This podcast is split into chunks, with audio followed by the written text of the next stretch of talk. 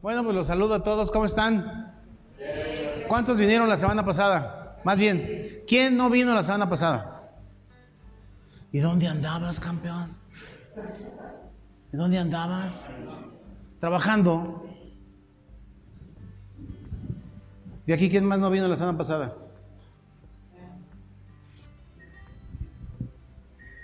¿De acá quién no vino la semana pasada?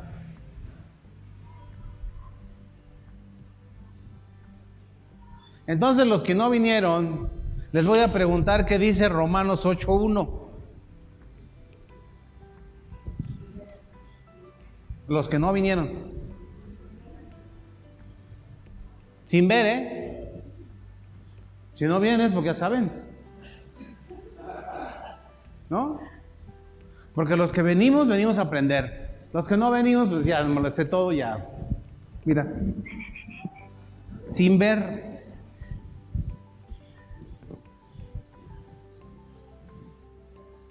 Fíjense, no se, no, me- se me apachurren. Los que vinieron de este lado, Romanos 8.1 sin ver. No, lo acabas de leer. No, no, no, te vi, te vi, lo acabas de No, no es cierto, a ver. Dilo, dilo, dilo, dilo. ¿Qué dice?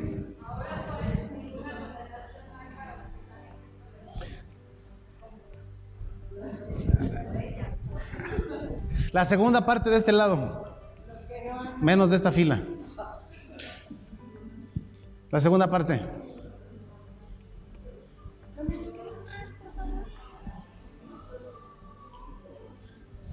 Para los que no andan, sino conforme al Espíritu, ¿cierto? ¿Ya ven cómo es bueno venir? Digo, de todas maneras, se van a su casa ahí. Ya aquí entre nos, ¿quién le dio una repasada a lo que vimos hace ocho días? Gracias. De este lado, gracias.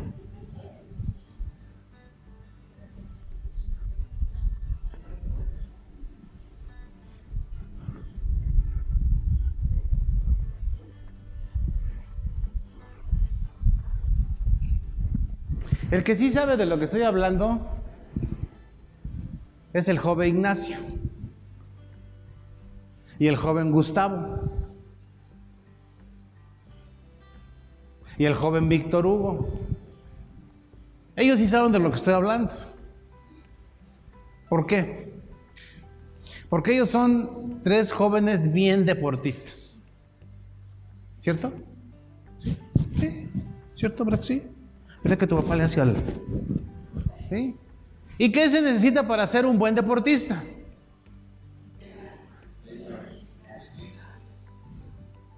De este lado. ¿Eh? Primeramente, que les guste. ¿Verdad? Bueno, no. Hay un cuate que es líder goleador en Estados Unidos y no le gusta el fútbol, ¿verdad? Dice que él hubiera sido basquetbolista. ¿Y saben quién es? Carlos Vela, ¿sí? Ok, primero te tiene que gustar, después tienes que entrenar mucho. El entrenamiento es parte de la disciplina que dijo Víctor Hugo. El entrenamiento es parte de qué? De la disciplina. Si nosotros entrenamos y somos disciplinados, ¿qué vamos a hacer?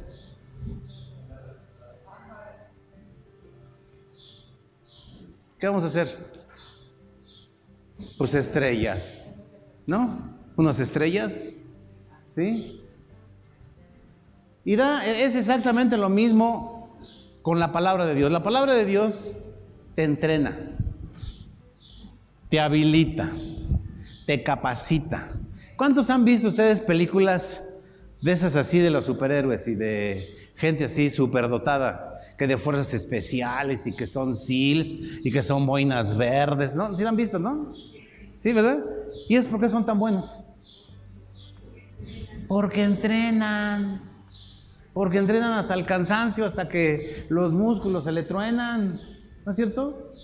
Pero a la hora de, de- que necesiten todo lo que han aprendido, ¿qué son? No hay quien les gane. ¿Cierto? Entonces, si nosotros sabemos eso, y tú y yo somos guerreros de Dios, Porque no entrenamos. ¿No? Si no entrenamos a la primera batalla, te dan cuello. ¿Verdad? Viene el diablo y te dice, te vas a morir, eres fea, nadie te quiere.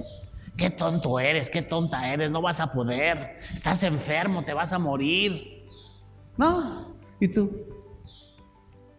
Sí, pastor, ore por mí. Pastora, ore por mí porque tienes ya 50 años en el Evangelio.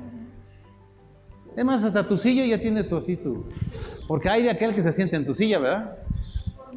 Es, es, su silla, ¿cómo dicen eso de los colchones qué? Multiform, ¿cómo son? Memoryform, ya tienen son sus sillas memoryform. Ya tienen memorizada su trasero, ¿verdad? Entonces la palabra de Dios, amados, es, dice, dice, dice la Biblia, que la palabra de Dios es la espada del guerrero. ¿No? Imagínense si vamos a pelear con espadas y tu espada, aquí ellos tienen una espadota y tú sacas un puñalito. ¿No? No, tú tienes que sacar la de Excalibur. ¿Sí? Que además, suelo vuela en cabezas de demonios. Somos guerreros, guerreros, preparados, habilitados. ¿Sí? ¿No es cierto? ¿Cuántos guerreros hay? La, verdad, a ver, ¿a quién estoy hablando? ¿Cuántos guerreros hay de este lado? Qué bueno que no hay ninguno. No, es cierto, no es cierto. De este lado, amén. Todos somos guerreros. Mira, aunque no levantes la mano, quiero decirte que tú eres un guerrero, tú eres una guerrera. Aunque no quieras, aunque no lo quieras, que digas, ay, no, si yo no me meto con el diablo, el diablo no se mete conmigo. No es cierto, es una mentira que inventó el diablo. Pero la palabra de Dios dice que nosotros no debemos de ignorar las maquinaciones del diablo para que no tome ventaja sobre nosotros. Y podamos esgrimir la palabra de Dios con habilidad y sabiduría, ¿verdad? Sabemos que la guerra está ganada, pero nosotros tenemos que enfrentar ciertas batallas. Algunas las vas a ganar, algunas las vas a perder, ¿verdad? Pero ¿qué hace un guerrero? Lo tiran pero se levanta. No se queda ahí, ay, pues ya me tiraron, ya me tiraron. No me levanto. ¿Sí? ¿Sí? Entonces, hay, hay porciones de la escritura que te las tienes que saber como tu dirección. ¿Sí? Ante los, los, los embates del enemigo, ¿verdad? Tú tienes que tener bien, bien, bien, bien en mente que ninguna condenación hay para los que están en Cristo Jesús para los que no andan conforme a la carne, sino conforme al Espíritu. ¿Verdad? Eso nosotros lo tenemos que saber. Para que tú tengas la seguridad de tu salvación, de que te va a ir bien aquí en la tierra y no nomás que andes ahí pasando de panzazo, como muchos, ¿verdad? Que pasamos de panzazo. Yo era uno de los que pasaban de panzazo. Por eso no tengo panza. Y otros yo creo que pasaban de, de, de espaldita porque sí traen pancita. Ok, entonces fíjense que si nosotros nos aprendemos la palabra de Dios, vamos a ser bien útiles, pero bien útiles para extender el reino de Dios aquí en la tierra, porque además esa es tu tarea. No es venir aquí, sentarte, llenarte de vibras, así de oh, buenas ondas y ya. Sino que la palabra de Dios según quién, qué, qué hace la palabra de Dios. Segundo de Timoteo 3:16, ¿qué dice? ¿Mm? Fíjense. ¿Por qué? Porque a veces decimos, ay, pero qué flujera, es que yo no me los aprendo. Pero mira, si tú ves una telecomedia, una serie, una película, te acuerdas de todo, ¿a poco no? Entonces no es tu mente, eres tú que no quiere. Porque si yo te digo, oye, ¿qué película viste ayer? No, pastor, me aventé una serie. No, no, no, no, no. Y empiezas a contarme todos los detalles. Entonces sí tenemos habilidad, sí tenemos la capacidad de recordar, ¿verdad? Entonces si nosotros vemos ahí en 2 de Timoteo 3:16, vamos a entender que esto es ya de veras, que esto es lo que Dios preparó para ti. A ver, vamos a leerlo todos a la una, a las dos y a las tres.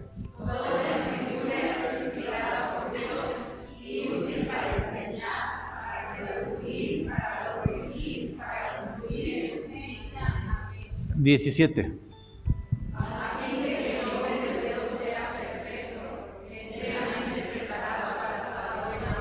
Ok, entonces vamos a partir de lo que dice el 16. ¿sí? Nosotros tenemos que entender que la palabra de Dios, o sea, la Biblia, esa Biblia que tienes ahí, guardada en tu buró, porque no la traes, porque pues como ahí la vemos, no la traes porque está muy grandota, ¿no? Pero bueno, esa Biblia que tú tienes abierta ahí en la sala con una veladora para que ilumine tu casa, ¿verdad? dice que no es para que la tengas abierta ahí o para que le pongas en la patita de la mesa que ya está coja, le metas la Biblia y dices, ay, embonó re bien. No, embona para otras cosas. Dice que toda, toda, ¿eh? No dice alguna. Dice que toda la escritura es... Tenemos que partir de ahí. Tú tienes que saber, no nada más en tu mente, sino en tu corazón, que la palabra de Dios que está escrita en la Biblia es inspirada por Dios. ¿Sí? Eso lo tienes que entender. ¿Sabes qué? La palabra de Dios, la Biblia, mi Biblia, toda mi Biblia de tapa a tapa, fue inspirada por Dios. ¿Sí? Y ustedes dicen, ay, no es cierto, pastor. No es cierto, la escribieron los hombres. No la escribió Dios. ¿Qué escribió Dios? El himno nacional. Por el dedo de Dios escribió. Teresita se la sabe muy bien porque todos los lunes la canta. ¿Verdad, Teresita? ¿Sí? Entonces, sí, ok, la Biblia fue escrita por hombres, pero dice que fue, no dice que fue escrita, dice fue inspirada. Fue inspirada por Dios, ¿verdad? Y la palabra de Dios tiene un propósito. ¿Cuál es ese propósito?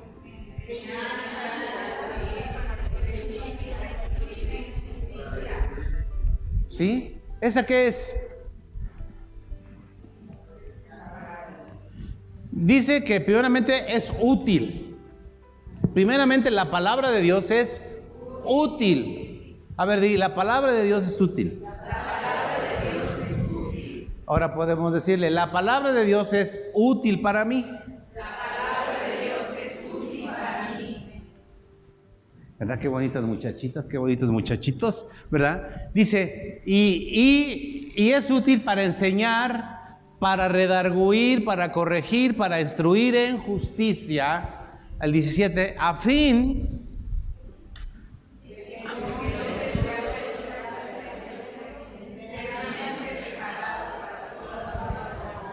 a fin de que el hombre de Dios y la mujer de Dios sea, sea sea perfecta. Perfecto. ¿Sí? Pero ustedes me pueden decir, ay, no es cierto, pastor. El único perfecto es Dios. ¿Sí? Pero si ahí dice que yo puedo llegar a ser perfecto, ¿qué quiere decir entonces?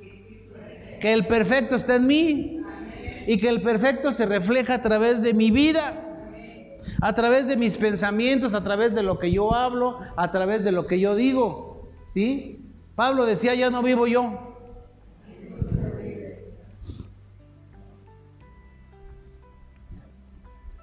Y ustedes pueden decir, Pablo porque estaba loco. Sí. Pero la finalidad de todo esto es de que tú reflejes a Cristo.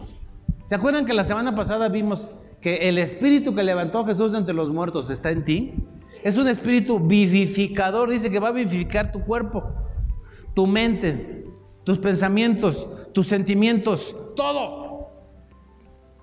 Para que no te vean a ti, sino vean a quién? Al perfecto, que es Dios, ¿verdad? O sea, nosotros tenemos que ser transparentes. La finalidad de todo esto es que es que te tiene que preparar para toda buena obra. ¿Cierto? ¿Sí? La palabra de Dios entonces que es útil. ¿Sí? Insisto, la palabra de Dios, toda la palabra de Dios es inspirada por Él. ¿Cómo podemos tener un ejemplo de inspiración?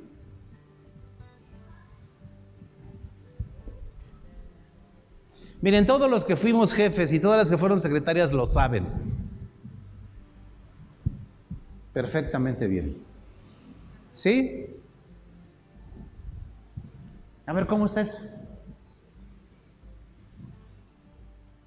Pues muy fácil. Yo me inspiro y le digo a la secretaria que escriba un memorándum. ¿No? Y me inspiro escribiendo, eh, diseñando un memorándum. ¿Y la secretaria qué hace? Como ella quiera. ¿Cómo? Exactamente como yo le dije, porque fue mi inspiración y la secretaria qué hace? Lo transcribe exactamente como yo se lo estoy diciendo. Y es exactamente lo mismo que pasó con Pablo y con todos los que escribieron la Biblia, ¿verdad? Dios la inspiró y el hombre la escribió, pues eso es lógico, es claro. ¿Cierto? ¿Sí? Entonces, nosotros no podemos decir, ay, no, eso no. Entonces, toda la escritura es inspirada por Dios. Y para mí va a ser útil, a mí me va a enseñar, a mí me va a redarguir, a mí me va a corregir, me va a corregir. Yo sé que algunos esta palabra así como que les... Porque dicen, a mí nadie me corrige, yo soy quien soy y no me parezco a nadie. Me caga, dice, me gusta el campo y el cúmulo. Eso es, ¿no? Así dice la canción. ¿Sí? Entonces, la rebeldía del hombre impide que tú puedas aceptar la palabra de Dios porque te va a confrontar con lo que eres. Y entonces tienes que corregir tus pensamientos, tienes que corregir tus pensamientos. ¿Sí? ¿O no? ¿Sí? ¿O no? ¿Qué le sucede a una persona que ha aprendido la palabra de Dios?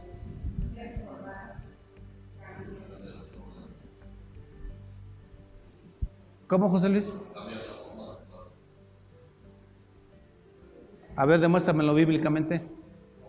Demuéstramelo bíblicamente. Te voy a ayudar, te voy a ayudar. Voy a ser el profeta de José Luis. Dice José Luis que pongas Romano 12.2. Eso dijo José Luis, ¿eh? Yo además soy su profeta.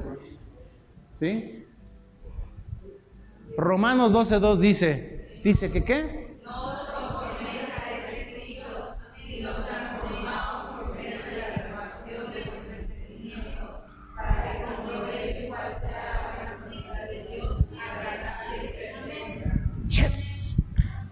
Entonces, ¿para qué va a ser útil? ¿Para qué me va a servir la palabra de Dios? Para que no me amolde a las cosas del mundo, para que no me enreden las cosas de este mundo. ¿Sí? ¿Por qué? Porque voy a tener que otra manera de pensar, conforme quién, conforme Dios. ¿Por qué? ¿Por qué? ¿Sí? Dice, dice, no os conforméis a este siglo, sino transformaos por medio de la renovación de vuestro entendimiento, para que comprobéis cuál sea la buena voluntad de Dios, agradable y perfecta. ¿Sí? Entonces, ¿cómo es? O sea, imagínense, todos nosotros venimos de conformar el mundo, o sea, veníamos de las cosas del mundo, ¿cierto? ¿Y cómo es que salimos de ahí?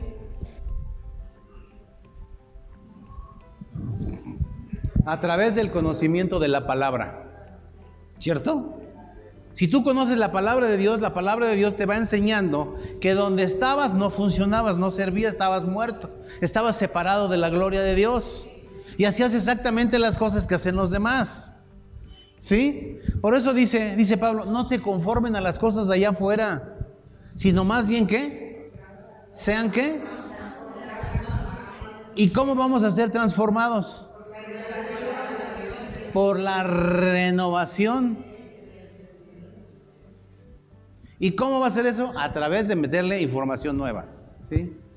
Reseteamos nuestro disco duro, le quitamos toda la información del mundial y entonces le empiezas a meter información nueva. Y esa información nueva va a cambiar tu manera de ser, va a, va a cambiar tu manera de pensar. ¿Sí? ¿Sí? ¿Sí? Va a cambiar tu manera de pensar. Y si tu manera de pensar cambió, va a cambiar tu manera de, de actuar, tu manera de vivir. ¿Sí? ¿Sí? ¿Sí? Y entonces vamos a poder comprobar cuál es la voluntad de Dios, que es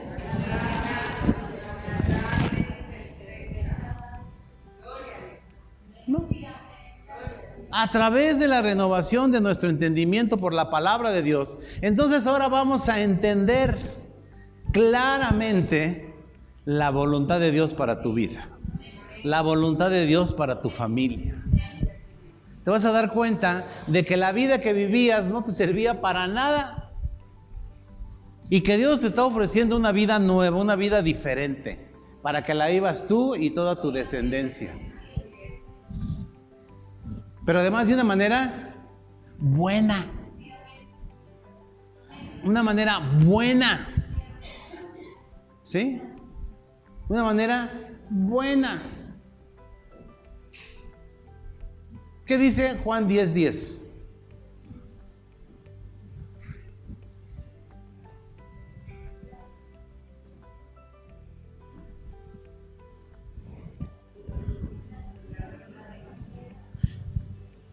Y vamos a ver la segunda parte. Lo primero no nos interesa.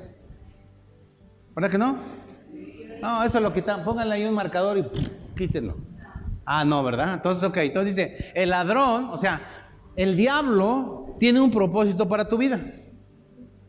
¿Cierto? O sea, para la vida de, ¿para quiénes? Para los que vivían conforme el mundo. ¿Cierto? Dice que el diablo, dice, viene a robar, a matar y a destruir.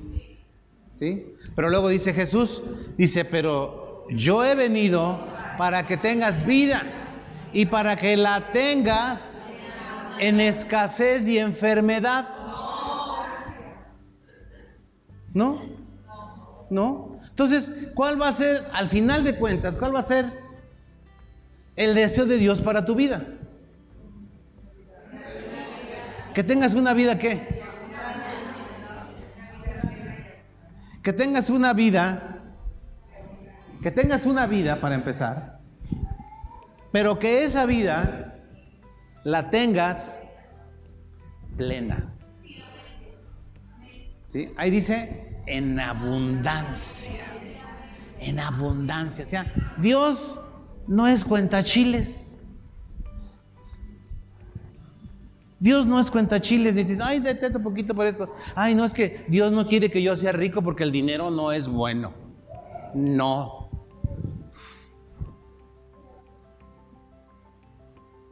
Dios, ¿y cómo vas a saber esto? A través de la palabra. Te vas a dar cuenta de que Dios tiene una vida para ti buena, agradable y perfecta. Y para que la tengas en abundancia. Que abras tu refrigerador y que te vengan todas las cosas encima. Que abres tu alacena y se te vengan las cosas encima. Que abras tu closet y que se te venga el closet encima. No, el closet no, no más la ropa que está colgada en el closet. ¿Sí? 500 pares de zapatos, 800 fal. Yo sé que algunos dicen, ay, ¿por qué tan poquitas? ¿Verdad, Chulis? No, la pregunta. ¿No? ¿Sí? Entonces, todo eso lo vamos, a, lo vamos a poder apreciar y lo vamos a poder entender a través de resetear nuestra mente y meterle la palabra de Dios. Por eso es importante que nosotros nos aprendamos la palabra de Dios, que leamos, que estudiemos. ¿Sí? Porque con lo que yo les doy aquí y el 0.001 que, que cachan, no les va a alcanzar. No les va a alcanzar para que vivan esta vida en abundancia. ¿Sí? No alcanza, el punto 001% no les alcanza. ¿Sí? Entonces, nosotros tenemos que entender que en la palabra de Dios está contenido todo. Todo. Y cuando digo todo, ¿qué dice? Todo. ¿Sí? Cuando ustedes oigan abundancia, piensen que ese es el plan de vida para ustedes. Abundancia, Dios tiene un plan para mi vida. Escasez, diablo, vete de aquí, ladrón de mi vida, de mis sueños, de mis pensamientos, de mi herencia. Quita tus puercas manos de mi herencia. Porque Dios tiene abundancia para mí. ¿Sí? Y es abundante de todo, ¿eh? abundancia de paz, de gozo, de salud, financiera, en los negocios, en todos lados. Si dice abundancia, abundancia. ¿Sí? Ok. ¿Cuántos entendimos esto? A ver, levanta la mano, ¿quién le entendió? Entonces esos que entendieron ya se pueden ir. Me voy a quedar con los que no entendieron. Lo vamos a volver a repetir. No, no es cierto. Vámonos a Colosenses. Vámonos a Colosenses 2. O sea, esto es para que nosotros podamos entender, ¿verdad? Que Dios tiene un plan de vida especial para ti, pero que tenemos que ponernos las pilas. Que no te dé flojera leer, que no te dé flojera estudiar. Miren, no pongan predicaciones y estén haciendo el quehacer. Porque si aquí que están atentos no se les pega más que el 0.01%, imagínense cuando están ahí moviéndole los frijoles y nada. Ah, pero qué predicación tan buena me eché. No, me aventé tres predicaciones. ¿Y qué entendiste? Ya mero se me queman los frijoles. ¿Mm? Entonces, acuérdense que para estudiar hay que estar atento. Hay que estar atento, tener ahí una Biblia, dos Biblias, tres Biblias de diferente, diferente lenguaje para que lo podamos entender. Sea, estudiar es estudiar. Y nosotros tenemos que ser estudiosos para que cambiemos nuestra manera de pensar. ¿Sí? Entonces vámonos a Colosenses 2.1 y vamos a leer del 1 al 5. Colosenses 2 del 1 al 5. Y si la semana pasada se les estaba cayendo casi la cabeza de locura, pues hoy ni se la van a encontrar. Porque lo que vamos a ver, se les va a botarlos, se les va a botar todo. Entonces vámonos rápido. Vamos, dice, porque quiero que se sepáis cuán grande lucha sostengo por vosotros y por los que están en la Odisea y por todos los que nunca han visto mi rostro. Dos para que sean consolados sus corazones unidos en amor hasta alcanzar todas las riquezas de pleno entendimiento a fin de conocer el ministerio de Dios, el Padre y de Cristo. Tres. En quien están escondidos.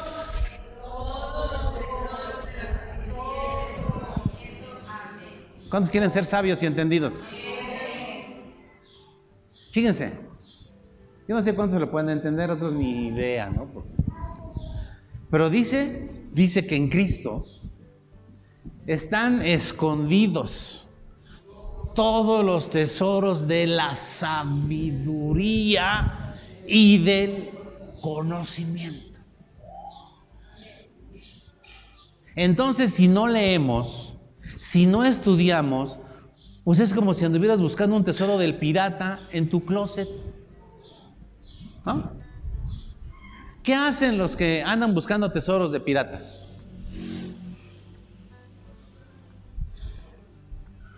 A ver, ¿qué hacen? A ver, de este lado, ¿qué hacen? ¿Qué hacen los buscadores de tesoros?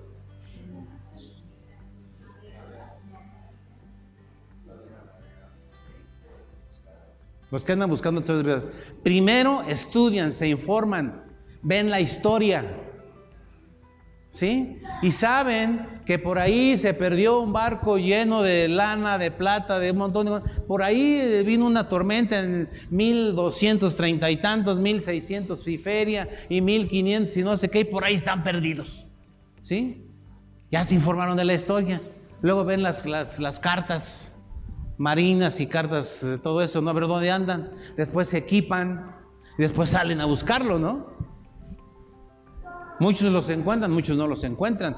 Pero si es lo mismo, si nosotros no buscamos, no escudriñamos la palabra de Dios, nunca vamos a encontrar los tesoros de Dios. ¿Y cuál es el tesoro de Dios? Que vas a encontrar qué? Sabiduría y conocimiento. ¿Sí? ¿Sí o no? ¿Cuántos van a la universidad? ¿O, cuántos fueron a la universidad? ¿A qué fueron? Yo, por ejemplo, me pasé 12 años en la universidad, vendía donas afuera de la puerta y nunca se me pegó nada. Pero yo sé que ustedes que estaban adentro también les pasó lo mismo, que estaban vendiendo, quién sabe qué. Si no, no estarían aquí. ¿Mm? Entonces, amados, sí quiero decirles que si nosotros vamos a una, a universidad es para qué? Para adquirir qué? Sabiduría y conocimiento. ¿Para qué? Para desempeñar la profesión a la que vas, ¿cierto? Porque para desarrollar una profesión, ¿qué necesitas? Sabiduría y conocimiento. Imagínate que estás estudiando para cirujano, ¿no? Y no tienes ni idea cuántos huesos tiene el cuerpo. Buena pregunta, ¿cuántos huesos tiene el cuerpo? A ver, enfermera, ayúdanos. ¿Cuántos huesos tiene el cuerpo?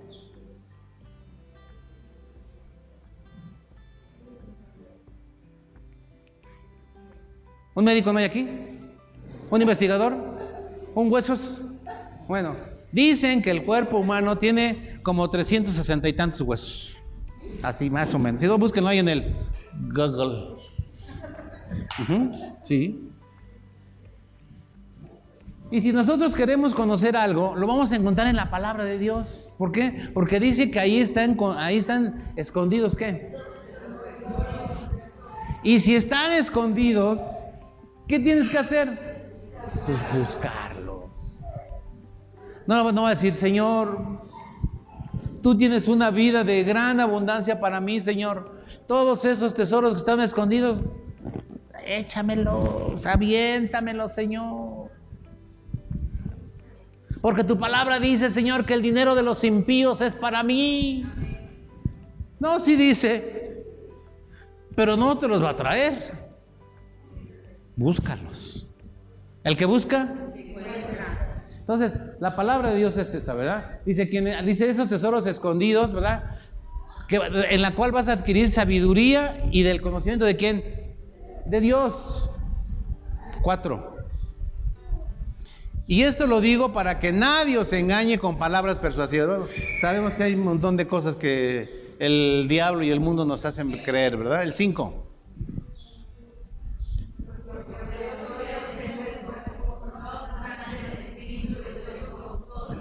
Gozándome y mirando vuestro. Ok, eso es lo que Pablo, empieza hablando Pablo ahí, eh, eh, él estando preso en Roma, les manda una carta al pueblo de Colosas y así empiezan los, los primeros cinco, ¿verdad? Entonces Pablo le dice a la iglesia de Colosas, ¿saben qué, amados? Yo estoy orando por ustedes. Pero busquen esos tesoros. A ustedes les toca qué? Buscarlos. Buscarlos. Y si los buscamos, ¿qué vamos a hacer? Sale, vámonos. Seis.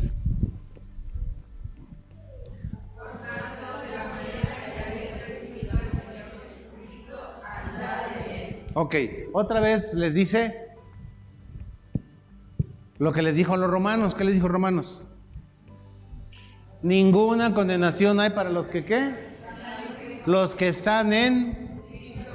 Y aquí otra vez les dice, por tanto, de la manera que haber recibido del Señor Jesucristo, andad en, en Él, no en la carne, sino andad quién? En Él. Y andar en Él es andar en el Espíritu, no las, no en la carne, ¿cierto? Entonces lo dice y lo dice y lo dice hasta... Eh, eso lo dijo a los de Colosenses, se los dijo a los romanos, ahora nos lo está diciendo a los potosinos. Y otros que ya nos colamos, que hacemos potosinos por adopción, ¿cierto? ¿Cuántos somos potosinos por adopción? ¿Por adopción? Sale, yo soy potosino por adopción. Ok, entonces Pablo les dice a los de Colonza, ¿saben qué, amados? anden en él. ¿Quieren encontrar los tesoros escondidos? Anden en él. ¿Cierto? Siete. Arraigados y sobreedificados en él.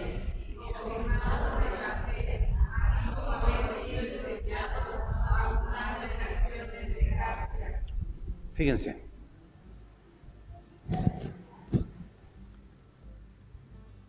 ¿Quién de ustedes nos puede explicar este versículo.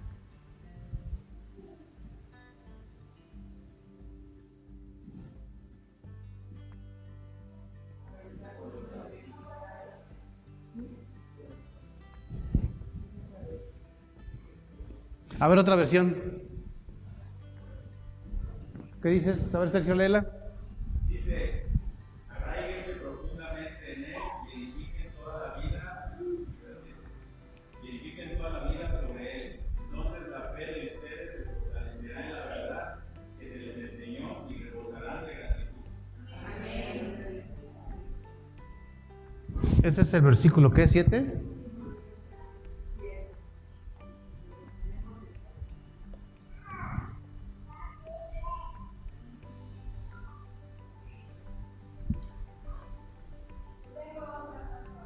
Ver.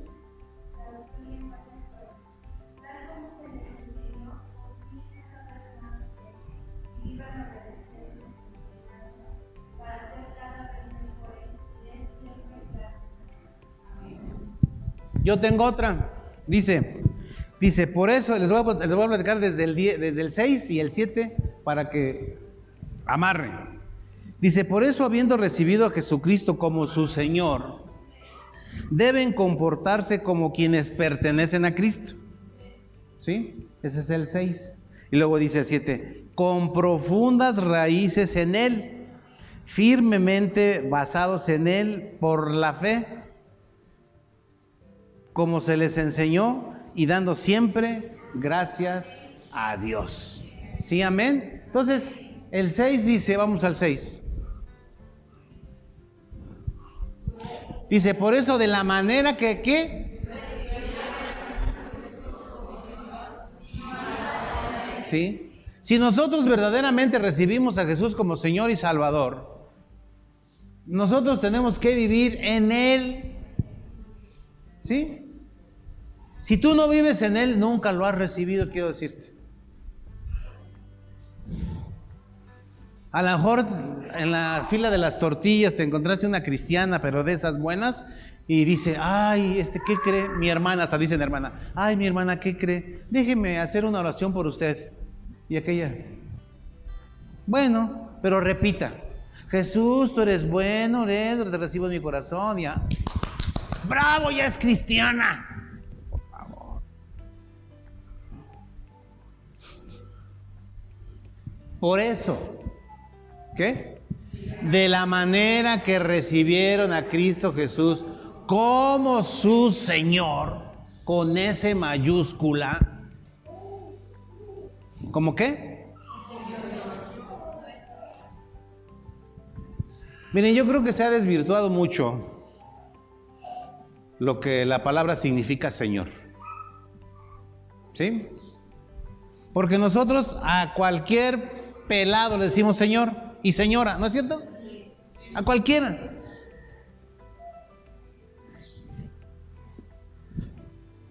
Pero el origen de Señor, Señor significa el que gobierna o manda. El que gobierna o manda. ¿Ese qué es? Un Señor. ¿Y eso a quién se lo decían? Solamente a los reyes y los que estaban en eminencia. ¿Sí? Y ahora nosotros a cualquiera, ay Señor, Señor de qué? ¿Mm? Entonces, por eso no alcanzamos a entender que si tú recibiste a Jesús como tu Señor, quiere decir que tú recibiste al que va a mandar sobre tu vida, al que va a gobernar sobre tu vida. ¿Sí? Eso significa Señor. El que va a gobernar tu vida, el que manda. ¿Sí? Entonces dice, pues, pues qué, pues ahora vivan en Él. ¿Ya lo recibieron?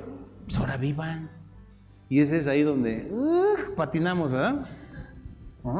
Porque entonces, entonces no lo recibimos como nuestro Señor. Lo recibimos como nuestro salvavidas, como nuestro cuate, el de las chanclotas, el de los guarachotes. ¿No? Porque si nosotros lo recibimos como Señor, es para que te cuadres. Y si no, pregúntenle a Sergio que está ahí. Sergio Luis. ¿Él a su comandante qué? Es que vale mi cuate, ¿qué pasó con esa panzota? ¿Qué onda? ¿No? ¿Cómo le haces? mi cabrón! Te cuadras, ¿no? Si no te arrestan en una semana. ¿No? ¿Sí?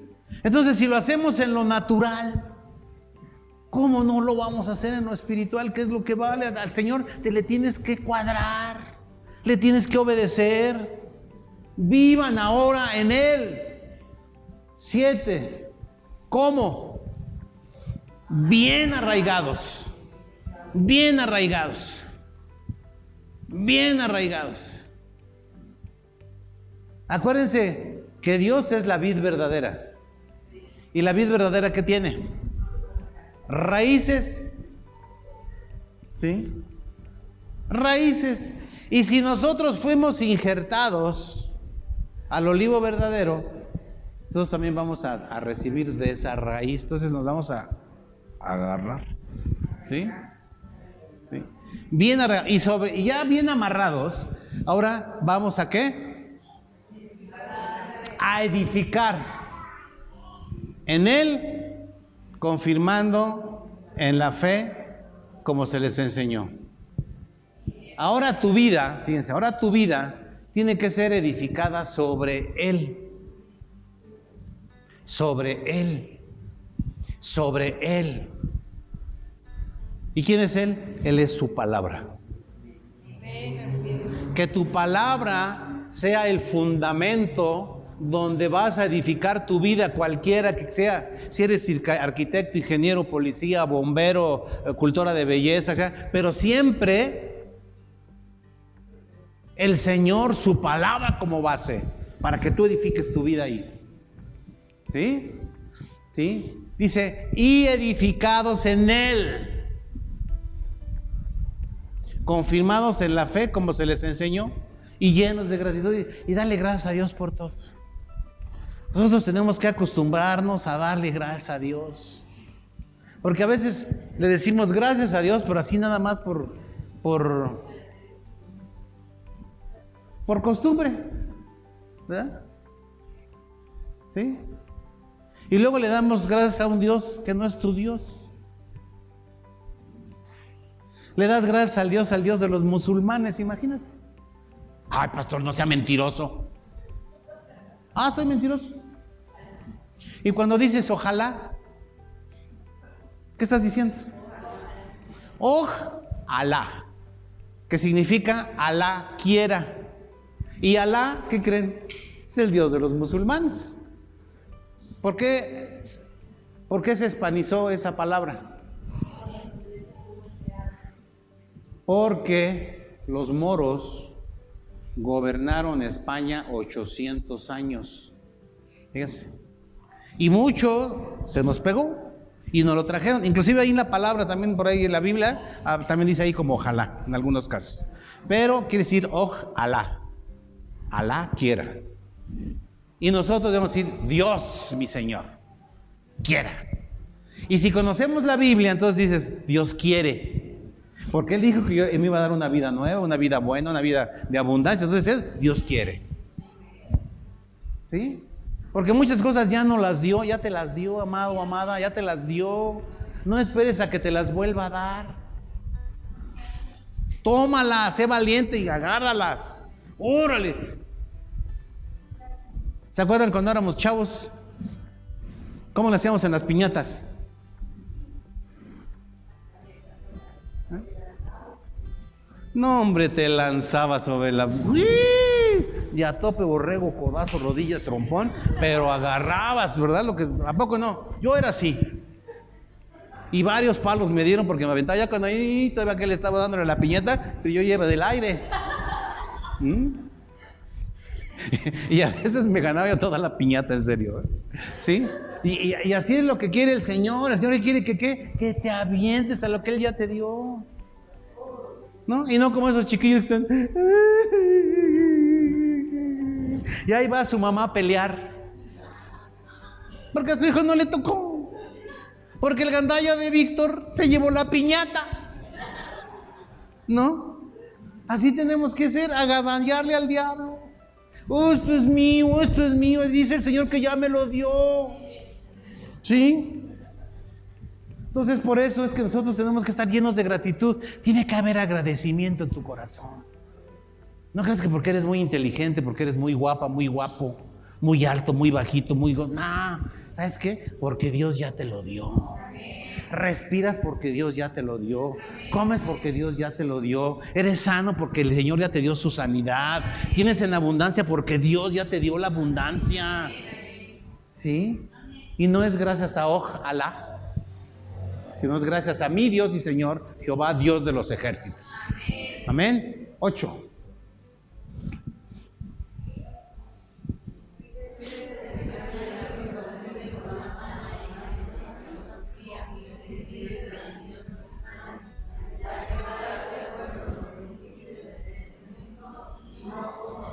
Mira, eso ha existido siempre.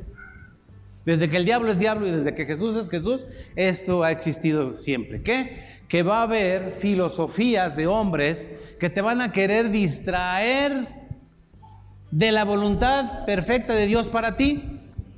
Y te van a decir, no, la Biblia ya no es para este tiempo. Eso fue hace, uff. Ahora les traigo algo nuevo y empezamos a aprender filosofías nuevas. Y te metes a la nueva era, que parecen cristianos los de la nueva era. ¿eh?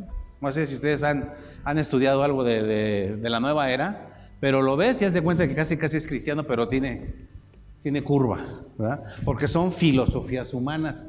La verdad, la verdad está en la Biblia. Y si no está en la Biblia, no es de Dios. Aunque te digan, no, pero es que yo lo vi, en verdad que me fui al cielo y regresé. Cuando eres un hijo del diablo, yo creo que no te fuiste al cielo. ¿Mm? ¿Sí? Entonces, amados, eso ha existido siempre. ¿Por qué? Porque al diablo le ha interesado que no encuentres los tesoros escondidos de Dios para ti en su palabra. Y te desvía y te empieza a empezar, ay, ay, estos son, son bien exagerados, pura palabra de Dios, son bien fanáticos.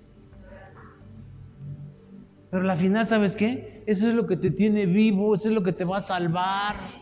El fanatismo por la palabra de Dios, el fanatismo por el amor de Dios. En los tiempos de Jesús, a Jesús le decían que era un fanático. Pero él dijo, me vale, me voy a la cruz para darle vida a todos los que vienen atrás. Que te digan que eres una fanática, ¿qué? Eres una religiosa, gloria a Dios. Eres una fanática, gloria a Dios. ¿Por qué? Porque la palabra de Dios es la base para que tu vida funcione, no filosofías de hombres, no nuevas enseñanzas y que el mentalismo y que no piensa. Y atrás. Ah, sale a las 2 de la mañana en calcetines de franel. Y apunta hacia el norte con el dedo. ¡Ay, por favor! Hay quienes lo hacen. O sea, son filosofías humanas que te distraen de la verdadera palabra de Dios, del verdadero propósito que Dios tiene para ti. El verdadero propósito de Dios para ti se encuentra en las escrituras y no le busques más. ¿No? Si no sabes hacer algo, ¿qué haces? No, ¿qué vamos a aprender? Ya no aprendemos ya nada más le hacemos en la cama. A ver, quiero hacerme unos chilaquiles a la vizcaína. Y ahí está. Aparece, ¿a poco no? ¿Qué vas a estar estudiando? ¿Qué vas a estar buscando? Eh, ahí le pones, ¿no? ¿No es cierto? Pues eso también funciona con el Espíritu de Dios. Espíritu bendito de Dios, no sé, pero enséñame. Que sea al primer lugar donde corres, no al Google. ¿Al qué? Al Google. Alexa, dime cómo hacer unos canijos frijoles charros. Alexa, atiéndeme mi cama. Ah, ¿cómo no? Yo vi un comercial de un coche bien bonito que le dice, Alexa, prepara mi casa para una cita. Y moles, la Alexa prende el fuego, el radio, le hace todo, ¿no? ¿No lo han visto ustedes?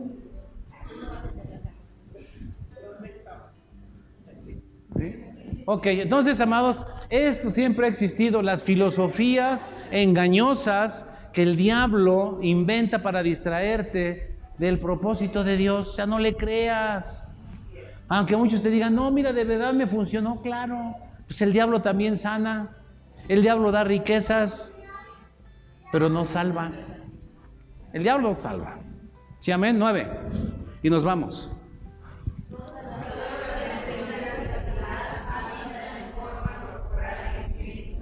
Mira, yo no sé si alcanzas a entender esto,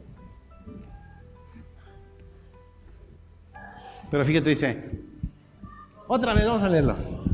Toda la plenitud de la divinidad habita en forma corporal en Cristo.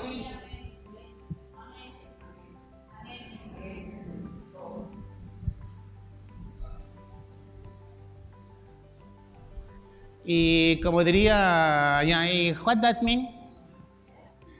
What does mean? What does mean? What does mean? ¿Qué es un qué es un? ¿Sí? Dice, fíjense, amados, fíjense. ¿Han visto a Jesús? Al Cristo, el Salvador. ¿Sí? Físicamente, corporalmente. ¿Sí? No, así lo hemos visto, ¿cómo no? Sí, sí lo vimos, así lo hemos visto. Sí, el que fue a la cruz. En ese cuerpo, ¿qué creen? Está contenido toda la plenitud de Dios. ¿Y cuál es toda la plenitud de Dios? El Padre, el Hijo y el Espíritu. Aleluya. Santo. Toda la plenitud de la divinidad está en Cristo nuestro Salvador. O sea, ¿qué más queremos? ¿Qué más queremos, hermanos, para, para vivir en esta vida como magos? Bueno, mejor no, como cristianos de, de veras. Porque la magia existe. ¿Cuántos de aquí saben que la magia existe? La magia. ¿Nunca le han venido a jalar los pies en la noche? No, hoy en la noche se los van a venir a jalar. ¿Nunca los han destapado en la noche? ¿No? ¿No? ¿Sí, verdad? Sí, claro que sí. ¿Cuántos han sentido al muerto encima? Pues todo eso existe, amados. ¿Sí? Pero ¿sabes qué? Toda la divinidad habita en forma corporal en Cristo. ¿Sí? ¿Sí? ¿Sí? ¿Sí? ¿Sí? ¿Sí? ¿Dónde está María Elena? ¿Sí?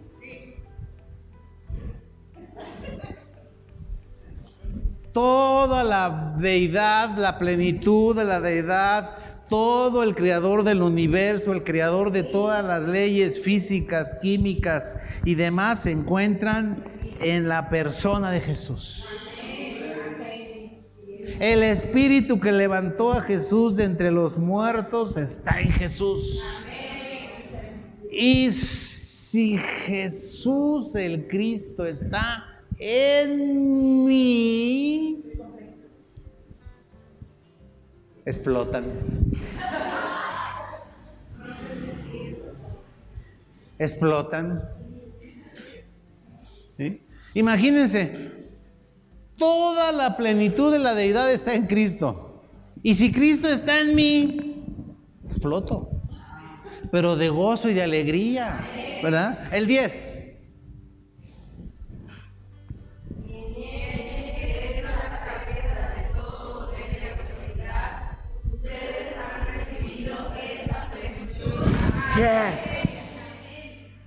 Ustedes, si es que han recibido, han recibido todo poder y autoridad.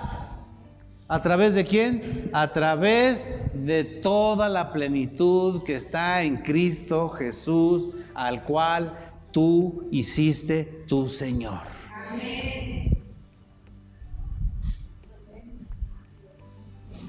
¿Cuántos lo creen? Mira, si no lo crees, yo te reto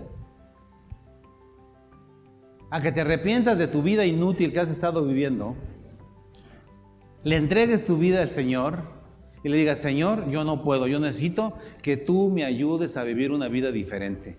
Te reto que lo hagas. Y si el Señor no te ayuda, qué pena me da tu caso. Porque no te arrepentiste verdaderamente.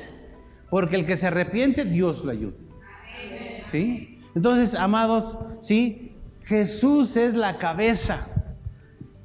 Y Él es todo el poder y toda la autoridad. Y tú lo recibiste juntamente con Él cuando te arrepentiste. Entonces, si toda la plenitud de Dios está en ti, ¿qué más necesitamos? ¿Necesitas un Google? ¿Un YouTube? ¿Qué necesitas? ¿Necesitas a tu compadre, a tu comadre que te ayude? No, hombre. Mira, Dios dejó al Espíritu Santo para que Él sea tu maestro, para que Él te revele todas las cosas, para que Él te ayude en todas las cosas. ¿Qué más quieres? ¿Qué más quieres? ¿Qué más quieres?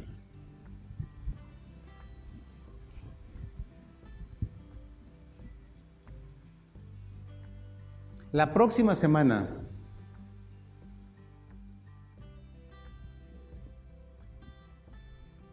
les voy a preguntar lo que vimos hoy. Así es que los que anoten, los que han estado anotando, chequen sus notas. Y los que no, chequen su Biblia. Y los que no tienen Biblia, díganme, yo les regalo una a bajo precio.